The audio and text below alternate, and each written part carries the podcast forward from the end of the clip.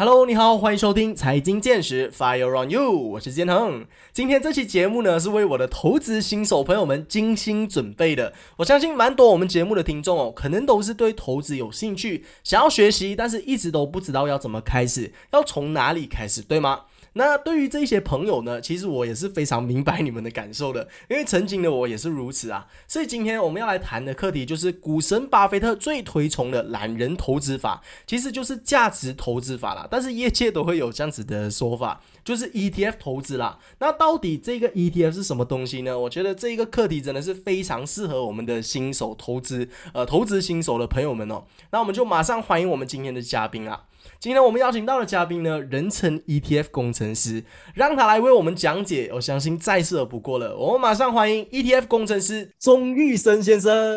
谢谢谢谢，Hello Hello，大家好，各位听众你们好。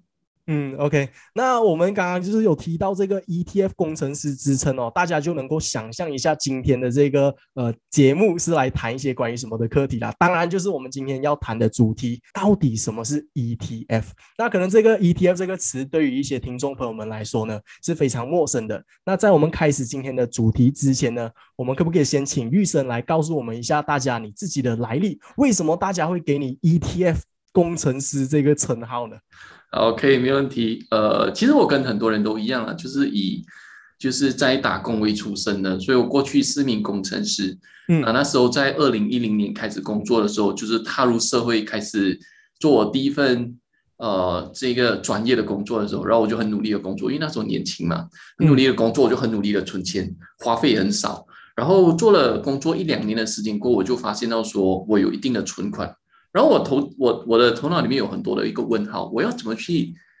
呃理这这一笔钱？我要怎么去用这一笔钱？我要把它存起来吗？还是我要好好的去理财？所以当时就已经有这个想法，去要好好的把它去理财，就开始去自学去学习理财的这个部分。然后在二零一一年的时候就开始踏入，就是先自学研究怎么去投资股票，但是那个成绩没有非常的好，因为自学也需要花很多的时间。所以那时候就开始去找老师去上课去学习，呃，二零一一年的时候就认识了 V College，所以差不多在十一年前的时间左右，然后在过后的时间就一直有在这个方面在一直在钻研，然后学习完了之后就一直有回到，因为我们有个社群嘛，就一直有去呃去帮助，然后去呃教导更多更多人，然后再发现到说其实很多人跟我一样。工作完了之后，或者是可能到三四十岁的时候，其实不知道投资怎么做。然后再加上因为通膨关系，我相信，尤其是现在新年的新年期间过后，你可以知道，broccoli 涨价非常多，然后鸡蛋的价格也涨得非常的多。然后其实很多的东西都已经开始在涨价了，尤其是新年过后，非常非常的明显。然后在我们人生当中，有很多的财务的这个呃目标想要达成，比如说想要买一件好的物质啊。想要买一辆比较好的车，或者是可能有小孩，然后供他们上课，然后又想要去旅行。现在 MCO 现在疫情可能可能没有办法去旅行，然后过因为种种的这些呃财务的目标想要达成，可能就忘记了过后其实我们要也要退休了，要一笔钱，所以就因为种种这样的原因，就踏入了这这个行业。所以他在差不多四年前左右的时间就。呃，辞去了我在工程师专业的这个工工作，然后就加入金融教育的这个行业里面。哇哦，那当时候其实你也是非常鼓起勇气哦，就是从事了工程师那么多年，突然间转换这个呃领域，不同的领域，当时候你的心情是怎么样的？我当时的心情其实，因为其实那个转换没有说非常非常大，因为可能很多人都认为说，我要从一个领域，从一个专业换成另外一个专业，这个可能是一个很难的一个一个调整，然后心理的层面可能需要需要很大的一个勇气嘛。但是因为我在工作了呃两年，在我做工程师的时候，两年之后我就开始踏入了呃研究股票的这个这个工作，所以在我转换跑道之前，其实是一个蛮顺利的一个过程了。嗯，I see, I see。所以其实从玉生刚刚开始接触投资的时候，就已经是有了解到 ETF 这一个投资工具了，是吗？是是，其实是在我研究了股票过后的几年，因为研究股票间中，其实也也是有非常多的一个挑战。在呃间中才发现到，诶，原来 ETF 这个工具是非常非常好用的一个工具，也是一个非常强大的一个工具，可以帮助更多更多人在他们理财方面，可以呃让他们得到一个在时间更短，呃用更少的时间，用更少的精力来为他们达到一个更好的一个回报吧。嗯，了解。那我们大概的听过了玉生的这个背景哦，一些来历之后呢，呃，我们就可以直接进入今天的主题啦。那可不可以请玉生来告诉听众朋友们，到底 ETF 是一个什么东西？它是一个怎么样的投资工具啊？OK，ETF 其实它的全名叫 Exchange Traded Fund，那中文就叫做交易所开放式的一个基金。那基本上它是一个基金，然后它这个基金去购买呃一种类型的资产。比如说像股票，right，然后它利用了这个基金去购买股票，它会它会选择不同的股票放在这个基金里面，所以它就一篮子的股票，有很多的股票在里面，然后把它打包起来了之后，就在市场上面，股票市场上面去做买卖去做交易。那这个是比较呃技术型的这个解释的，然后给了一个比较生活化的一个例子，就好比说，比如说今天我要去买水果。是，但是水果有很多种类嘛，有甜的，有酸的，可能有涩的，我不知道买哪一种。然后我就去到了这个水果店，然后就发现到那一边有很多各式各样单一的水果。但是我又发现到我其实，呃，这个老板已经有已经有打包好了一个水果篮，里面有各式各样的一个水果。那我就去选择这个水果篮。我买了这个水果篮之后，我就解决了我的问题。所以 ETF 就像是一个水果篮这样。比如说，如果你要投资在股票市场，但是你不知道怎么去做选择。股票市场有那么多的上市公司，有那么多种类的股票，我不知道怎么去做选择的时候，你就可以去像买水果篮的方式去购买一篮子的股票，一篮子的水果，那就解决你的问题了。嗯嗯嗯。那其实对于新手来说啊，直接投资这个 ETF，它有什么直接的好处吗？就是除了我有选择困难症之外，呃，ETF 还有什么其他的一些优点？OK，那呃 ETF 哦，如果我用呃跟个股来做比较，因为它比较容易比较嘛。那假设说今年你要投资在一个股票市场里面，你你个人要去选择个股，那要怎么去做选择？我需要花很大量的时间去阅读很多的资料，我需要去消化这些资料。那尤其是在呃，我相信工作非常非常忙碌的我们呢，就是尤其是普罗大众。呃，如果工作完了之后还要花很长的时间去研究股票的话，这个时间第一时间是很重要的，all right。然后第二，怎么去做选择，这个是另外一个问题。第三，我要怎么去做配置？我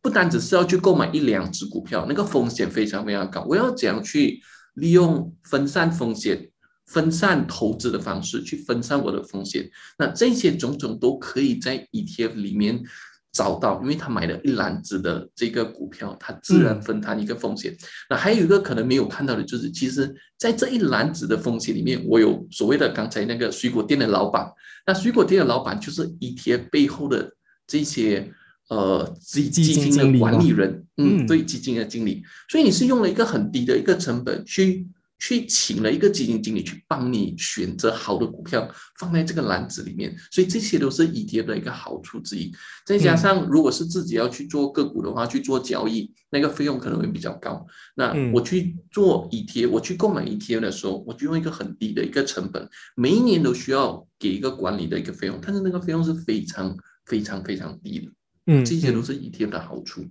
嗯所以其实综合刚刚玉生跟我们提到的那一些好处，其实我们就可以把 ETF 投资。把它简称啊，其实，在业界也有很多人给他这样子的称呼，就是懒人投资法。如果你是工作非常忙碌，然后呃，可能没有什么时间去研究每一家公司它的财务报表啊，每一家公司它未来会有怎么样的潜力啊，你就可以直接就是呃，以这个 ETF 的投资来进行这个财富的累积啦。那其实呃，像刚刚有提到 ETF，它其实有股票之外，其实 ETF 还有很多其他不同的种类，像我们比较熟悉的，可能在美。国市场啊，他们有很多比较有名的一些 ETF，比如说 S M P Five Hundred 啊，这个大家都知道 S P Y，然后 Q Q Q 啊，V O O 这些等等。那能不能够请玉生，就是大概的跟听众朋友们，如果不了解这一些这一块领域的这几个这几种 ETF 之间，他们有什么样的一些区别，或者是说 ETF 到底有多少种不同的种类可以让我们去做选择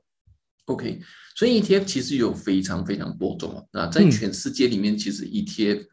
呃接近超接近差不多八千只 ETF 左右，在美国的市场接近两千四百只，超过两千四百只。所以要要怎么样选择？然后这两千四百只里面有很多种不同类型的 ETF，像刚才呃建恒有提到说，像指数型的一个 ETF，像 S 呃 SPY，right，或者是像呃 QQ，这些都是指数类型的。那其实简单来说，分为两两大类，一类是主动型的，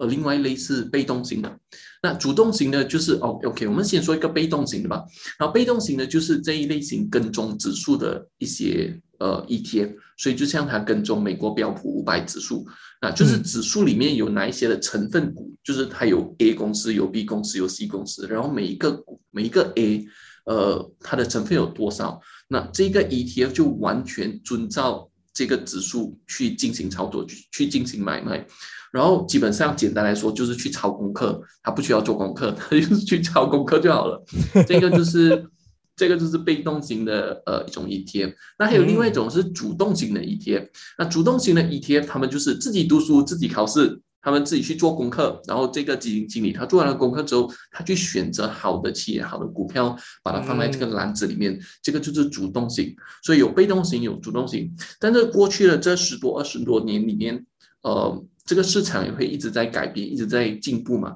所以就已经呃开发出不一样的 ETF，比如说呃一些比较适合那一些呃非常活跃的交易者，像 Day Trader 他们这类型的，比如说有杠杆型的 ETF 啊，有一些呃比如说像呃杠杆是其中一个，有有一些是反向型的，所以这一些是比较创新型的一些 ETF。呃，而这一类型的 ETF 其实不大适合一些投资的新手去去触碰的了。嗯，了解。那其实我自己本身啊，不瞒大家说，我也是可以算是一个投资的新手。那在投资 ETF 这一块，也是有短短几个月，将近一年的时间啦。那我这里大概呃了解到 ETF 这一个东西，它就是呃能够把不同的股票，像刚刚有提到的嘛，水果篮，就是只要买入一只 ETF，你就能够拥有不同的这个公司的股票。所以只要当所有的公司都有一个增长之下，我就能够从中赚取一些利益嘛。那我也。可以可以跟大家分享的，就是我自己本身在投资的 ETF，也就是刚刚有提到的 S&P 500 SPY 这一支啦。为什么会投资这一支 ETF？其实它就是因为呃，在那么多年下来，大家都知道 S&P 500就是整个美国市场的这个经济的这个图表嘛。那每一年都有一定稳定的在成长之下，所以我才那么的有信心可以把我的钱投入到这一只股票当中。所以其实从律神的角度来看，我的这个投资策略，我的这个投资，你是觉得 OK 的吗？就是对于一个新手来说，嗯，呃，对于在 ETF 里面需要我们去购买的整个的市场或者是整个篮子的股票嘛，其实我更建议你可以去就是在。分散风险当中，再继续分散风险。那我们就是基金经理中的基金经理，我们去选择基金经理，我们去选择那一篮子的股票。同时，我们可以再去做，可能买两到三只 ETF，来去让你的整体的这个回报，第一，在持续的在分散一个风险；第二，可以跟呃，就是看着现在的。哪一些的主题是更适合你，让你的回报再更大化一点，让你会得到更好的一些回报。比如讲说，接下来的三到五年，科技是肯定是其中一个趋势，所以用趋势的方式去把它加进去你的整个的投资组合里面，不单只是去购买整个的市场，我们也可以根据一些趋势，比如说像半导体的趋势，像呃元宇宙的这个趋势，我们都可以把它加进去我们的投资组合里面。嗯，了解。那其实对于一般新手，如果是还没有踏入投资这个领域的话，他们想要刚刚踏入的话，如果对于投资 ETF 啊，玉生有没有一些好的投资策略可以分享给大家的呢？我觉得想要刚刚踏入呃投资，尤其是股票投资，我相信建恒自己自己也是有亲身体验过自觉的这个方式。那我觉得自学这个方式的时间真的非常非常长。那第一个就是必须要去学习，不管你是自学也好，不管你是去找老师、去找专家学习好，我觉得学习才是第一个最主要的关键。然后第二个就是当要进入投资的时候，我们必须必须要非常非常了解我们投资的到底是什么东西，它背后的操作又是如何，它你是怎样得到一个回报的？因为我相信在马来西亚有很多很多投资的工具，不管是呃，离个的还是不离个的，都有非常非常多投资工具，但是最主要的是它背后到底是怎么怎么操作，它它怎么样让你得到一个回报，而这些回报是可以持续性的吗？这个非常的重要。然后接下来背后的潜在风险有哪一些？很多人在做投资的时候，第一个就是我要赚钱，我要得到回报。但是他们可能背后忘记了，就是其实背后有一定的风险，你能够承担这样的一个风险吗？先把风险把控好了之后，自自然的你就会得到一个相关的一个回报。所以学习，呃，了解，你可以完全了解，加上呃，找出它的潜在风险了之后，我相信你们就可以做一个非常非常好的一个投资决策了。嗯，我觉得不管是在做什么事情啦，其实学习都是可以算是一个前提。有了知识，不管你做什么都比较容易、比较快，也比较方便。因为其实前期有很多老手，他们有了很多的经验累积下来，这样子人类的这个文明才会一直进步下去嘛，就是有这个知识的传承。那我们像刚刚呃有提到的，就是说我们必须要了解到这个 ETF 为什么它背后会让你赚钱的这个原因。我觉得这个是非常值得一提的事情，因为其实 ETF 它的背后其实也是都是一些股票而已嘛。那为什么这些股票有些会赚钱呢？有些会亏钱？我相信如果你是真的是想要进入投资这一块更深入的话，你都是必须要呃去更了解的一些点在内了。那其实我自己个人在投资这个 ETF 的。呃，策略当中啊，其实我自己个人采用的叫做 dollar cost averaging 啊，也就是刚刚有提到的懒人投资法，定期定额呃定定额定投，就是每个月只要我拿到工资，我就会把一部分先把它投入到股票市场当中，先什么都不要理，拿到薪水一半去除存款，一半去除放去投资，这个是我自己个人的一个投资策略啊。我在投资这这几个月下来，我认为是。还算是蛮有效的一个策略，也就是 dollar cost averaging。呃，玉生怎么看？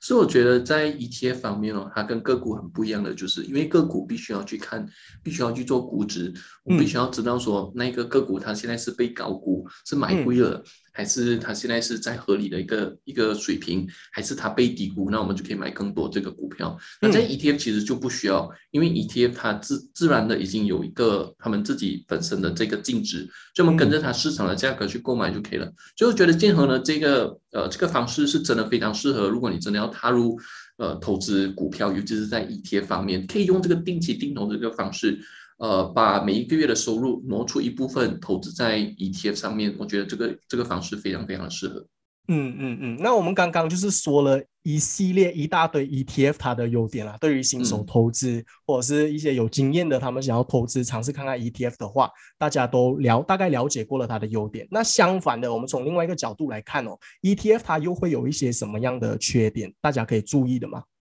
？OK，那嗯，第一个缺点哦，其实我可以想到的就是 ETF，当然，因为我们去购买整整个篮子的股票嘛，那当然我们就没有选择股票的权利。比如说，我非常喜欢 Apple，但是那个篮子里面没有 Apple。哦，OK。然后我非常喜欢呃，比如说 Amazon、Microsoft，但是那个篮子里面没有，所以我们就没有办法去选择。呃，它可以是一件好事，因为你没有选择困难症。呃，基金经理帮你选择好了，但是这个呃，相对来说也是一个一个缺点了。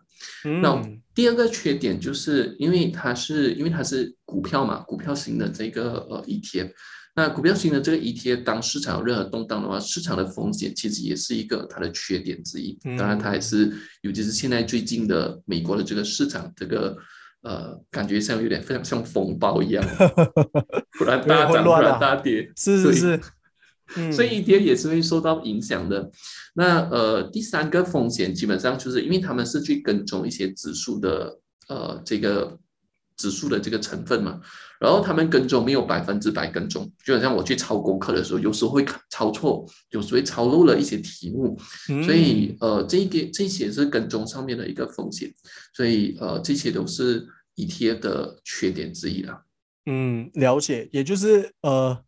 你得到一些，你也会失去一些了。我相信所有的东西都是这样子，它有缺点，它当然也会有它的优点。就是因为它这个少了选择困难症的这个优点，也就造成了它有很多的 limitations 在里头。也就是可能有你一些想要购买的股票，它没有在里头了。那就是像刚刚呃玉生有提到的，就是比如说整个美国市场，如果它是处于一个下跌的状态之下，整个 ETF 它就很容易的被影响了。那像去年呢，我这刚在开始投资的时候，其实整个美国市场它就是处于一个上涨的现象，基本上所有的股票，不管你买什么啊，都会增值的一个状态啦，很疯狂。那这个 ETF 它就一直是每个月都处于是一个 all time high 的这个状况。如果是对于一个 dollar cost averaging 的这个呃投资策略来在投资 ETF 的话，医生觉得，如果是每个月都在 all time high 的话，你觉得我应不应该还要持续的投入到市场当中呢？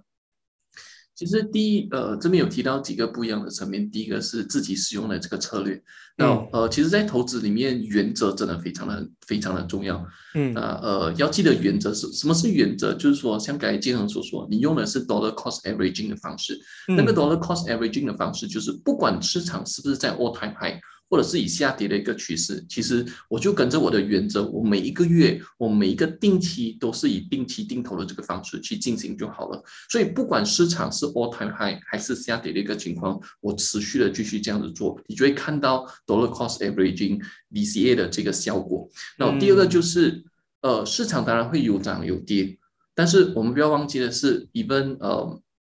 世界上那么厉害投资的。呃，巴菲特先生他也是非常推崇 S M P 五百或者是整个的市场，因为他相信说，只要我们的人口一直持续的上升，只要我们的需求一直这呃这些需求一直持续的提升的话，其实企业的价值会一直提升。那 E T F。呃，也会随着时间也会持续的一直在提升，所以有些在市场上面的波动，其实只是一个短期的一个市场现象罢了。所以，回到去原先的那个问题，只要跟着自己的投资的策略，只要跟着自己投资的这个原则继续走下去的话，然后，呃，在投资里面有一个非常重要的一个点，就是时间，时间可以帮助你复利，你就会看到投资出来的那个结果。嗯，了解。那除了就是刚刚有提到的这个 dollar cost averaging 之余哦，呃，玉生还有没有什么其他的一些投资建议啊，可以分享给听众朋友们的吗？就是除了这个方法之外，还有什么其他的一些方法？那呃，回回到去我之前原先所提到的吧，其实最主要的进入任何投资，真的必须要非常了解这个投资工具的背后到底是什么，因为市场上面有真的很多不一样的投资工具，比如说有外汇啊，有现在非常最近。呃，我觉得非常火红的 NFT、Bitcoin 这些呃货币，可能已经慢慢的、慢慢的在越越来越退化，但是 NFT 已经已经开始慢慢的崛起。嗯，然后呃，比如说像还有呃股票啊，像 ETF 啊。呃，种种的，像还有债券之类的，所以每一种每一个的呃投资工具，其实背后他们的操作方式都非常非常的不一样。所以在种种里面，ETF 算是一个非常容易操作，又花的时间上面花的这个精力来说是非常非常少的。那了解是真的非常的重要。然后自己有没有一个策略？虽然你了解了之后，但是你不知道怎么去操作，你自己没有一个策略，没有一个原则的话，其实到最后，就像我开始自。学的时候，我了解什么是股票市场，我了解在什么时候要去购买，但是为什么没有没有得到我想要的一个回报？是因为我不知道我需要用怎么样的一个策略，我不知道我现在能够承担的风险有哪一些，我不知道怎么样去操作，这些都是除了了解以外，我必须要去找出来，我必须要去学习的一个方式。所以还是回到我那一句话，学习这两个字真的非常非常重要，而且它是一个长期性的。长期性的一个投资哦，所以持续性的学习是非常重要的。嗯嗯嗯，那像我刚刚也是有跟大家大概的分享了一下我自己投资 ETF 的这个小小的经验啦。那在这将近一年的期间下来，其实我也是有获得一些少少的利润。那相反的，呃，如果想要问玉生，你在投资 ETF 这么多年下来哦，其实你有没有一些赚钱啊，或者是一些亏钱的经历？就是呃，在这这几年投资下来的经历，可不可以和听众朋友们就是大概分享一下呢？ETF 真的可以赚钱吗？那呃，这个问题其实问的非常非常好。那如果我跟你讲说我没有亏钱，那肯定是骗你的。所以在这在过去的十年里面，亏钱是肯定有的。而且我做过一些非常非常傻的一些事情，就是在完全不知道自己要利用哪一些的策略的。策略的方式的时候，我就用了那种赌博的心态，就是 all in 的心态。我完全 all in 在一家的企业里面。之前在投资股票的时候，所以不知道什么叫分散风险，不知道背后的潜在风险有哪一些，然后不知道可能我会把所有的钱给亏掉。所以我曾经犯过这样的一个错误，而且这个错误真的造成我一个非常非常大的一个损失，接近百分之一百的这个呃损失。所以这个是第一个。所以。有有了这一些的错误，才会持续的去学习嘛，对不对？然后就找到了 ETF 这样的一个一个呃呃工具，非常好用的一个工具。那我就利用了这个工具，其实帮助我的父母去投资呃。帮他们在利用他们的这些退休基金来去做投资，然后在过去的差不多这两年的时间里面哦，因为加上市场的这个呃也是利好嘛，然后呃过去的这两年时间，整体的回报差不多在百分之二十二十四到二十六左右，哇哦，年化年化回报差不多在百分之十